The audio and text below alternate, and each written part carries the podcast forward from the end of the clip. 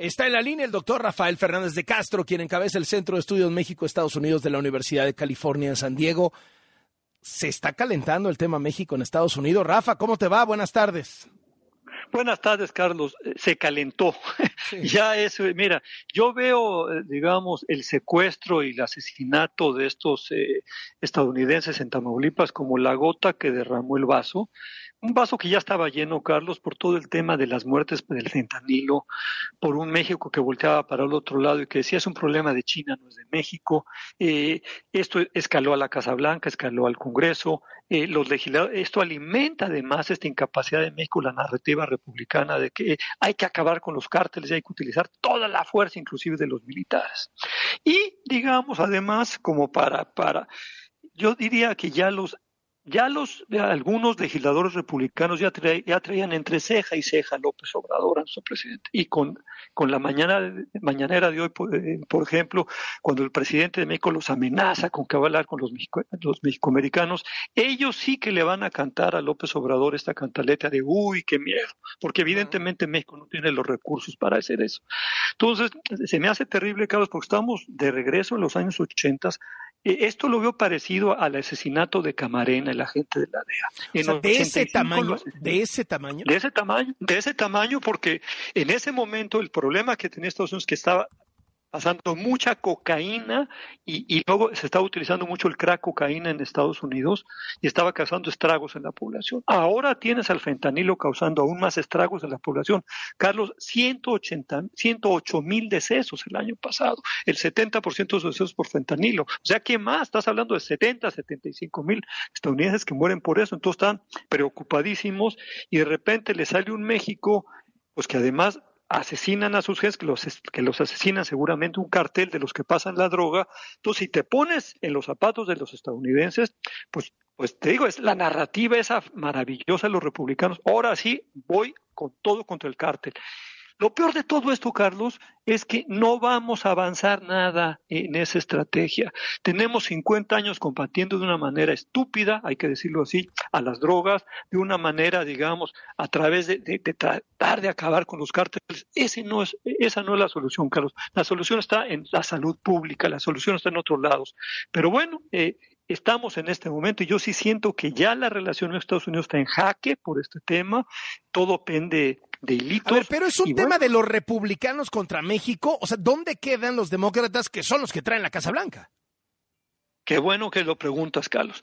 Es un tema en el que estoy convencido que la Casa Blanca no puede poner, no, se puede, no puede ser ahora lo paciente que fue en otros temas, porque es un tema de demasiada vulnerabilidad para la sociedad americana, hay, hay demasiados decesos.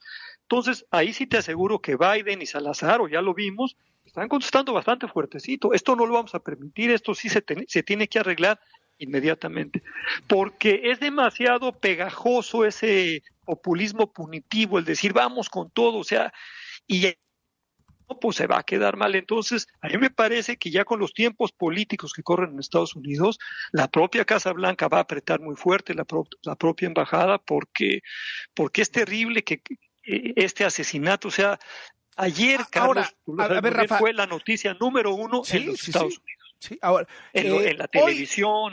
Hoy, aparecen unos cadáveres tirados ahí con una cartulina que dice, perdón, nos equivocamos.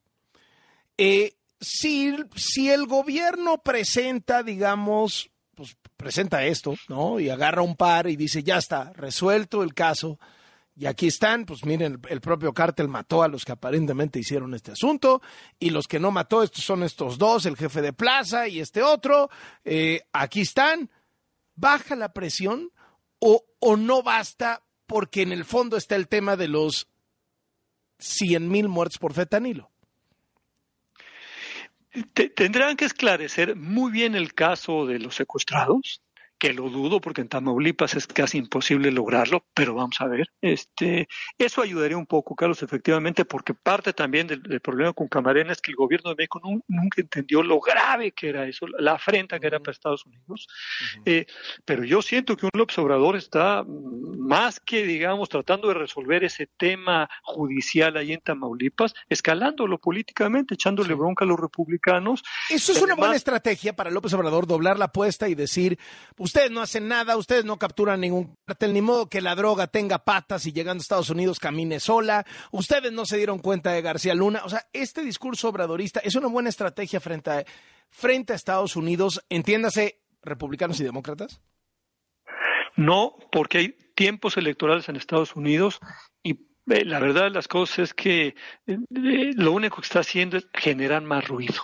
Eh, la lesión que tuvo ayer el, el, golpeteo para la imagen de México en Estados Unidos, que ya estaba dolida, que, que logran estos, estos cuatro secuestradores es terrible. Entonces, el estadounidense común y se preguntó, ¿qué le pasa al presidente de México? ¿Qué no tiene la suficiente sensatez para ver que hay un problema enorme en el propio México, eh, porque es evidente el problema que tenemos cuando tú tienes un Tamaulipas controlado por el narco y tienes pues, mucho territorio nacional ahí. Eh, la verdad, las cosas que yo, yo lo veo muy complejo, yo lo veo, digamos, unos republicanos que ya no se van a bajar, ya olieron sangre. Es decir, a Lindsey Graham ¿Qué le da? ¿Qué le quita al Obrador? Le van a seguir, le van a seguir, le van a seguir. Y sí me preocupa, Carlos. Mira, el Congreso de los Estados Unidos es como un paquidermo, ya, te lo cielo, te como un elefante. Pero ese elefante de repente, por miedo, por enojo, se levanta, crea una vida. Y yo no descarto realmente que pudiera haber alguna medida en el Congreso, por ejemplo, si no el, el nombrarlos eh, terroristas a los narcos, que lo pueden llegar a hacer en un momento dado de, molestia nacional, eh, porque además en la Cámara Baja tienen los votos, va a ser más difícil en el Senado, pero lo que sí te puedo decir es que pueden, por ejemplo, revivir el proceso de, certificación que sigue ahí durmiendo en el Congreso y que sería nefasto para la relación porque no, nos lleva a nada, nos lleva a cada vez que vayan a, certificar o no a México simplemente a una atención de que ya la viví en los noventas y que no sirvió para nada. Entonces, veo destructivo el proceso y veo que este tipo de cosas sacan lo peor de México y lo peor de Estados Unidos, porque lo que necesitamos es cambiar de paradigma, cambiar de, estrategia, lo que necesitamos es, es, más salud pública. Y ya lo estaba haciendo Biden y con esto me parece que se regresa.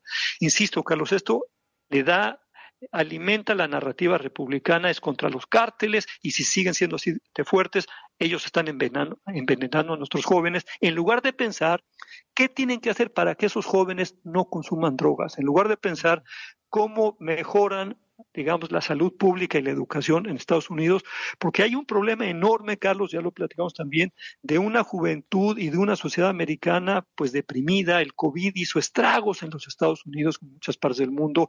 Las redes sociales están afectando mucho a las adolescentes, a los adolescentes. Entonces, en todo este, digamos, eh, complejo problema que tiene en su ciudad Estados Unidos, lo más fácil para Estados Unidos es salir a decir es que o sea, yo voy a, combatir a la oferta de drogas que es, eh, que es el fentanilo que está llegando de México. Eh, entonces veo a López Obrador en lugar de, tratar de ser racional en esta, en esta, en, manejar el problema, está haciendo completamente, está eh, politizando como lo están haciendo los republicanos el tema y no nos va a llevar a nada bueno, Carlos.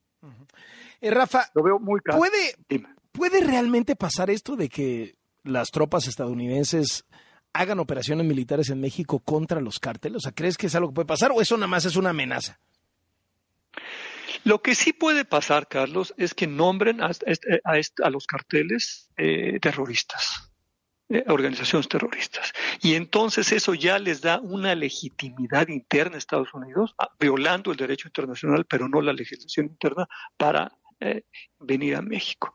Sí, sí lo puede, o sea, lo veo muy difícil es, ya sería realmente pues una, eh, una brutalidad, pero Carlos, eh, eh, hay elecciones en Estados Unidos, ¿qué tal si regresa Trump? ¿Qué tal si llega DeSantis? O sea, no me, no, no me ayudes, compadre. Lo mejor que puedo hacer México en este momento es cabildear en el Congreso, ir con la gente sensata decir, a ver, no vamos a llegar a nada en esta escalada, verbal y lo que necesitamos más bien es ser racionales y cómo podemos ser más efectivos en evitar ese fentanilo, pero también cómo podemos ser más efectivos de una vez en 40, 50 años en la guerra contra las drogas, porque en México está habiendo demasiados muertos y también en Estados Unidos.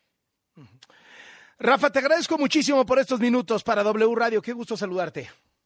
Lo mismo, Carlos. Un abrazo y un saludo para todo tu auditorio.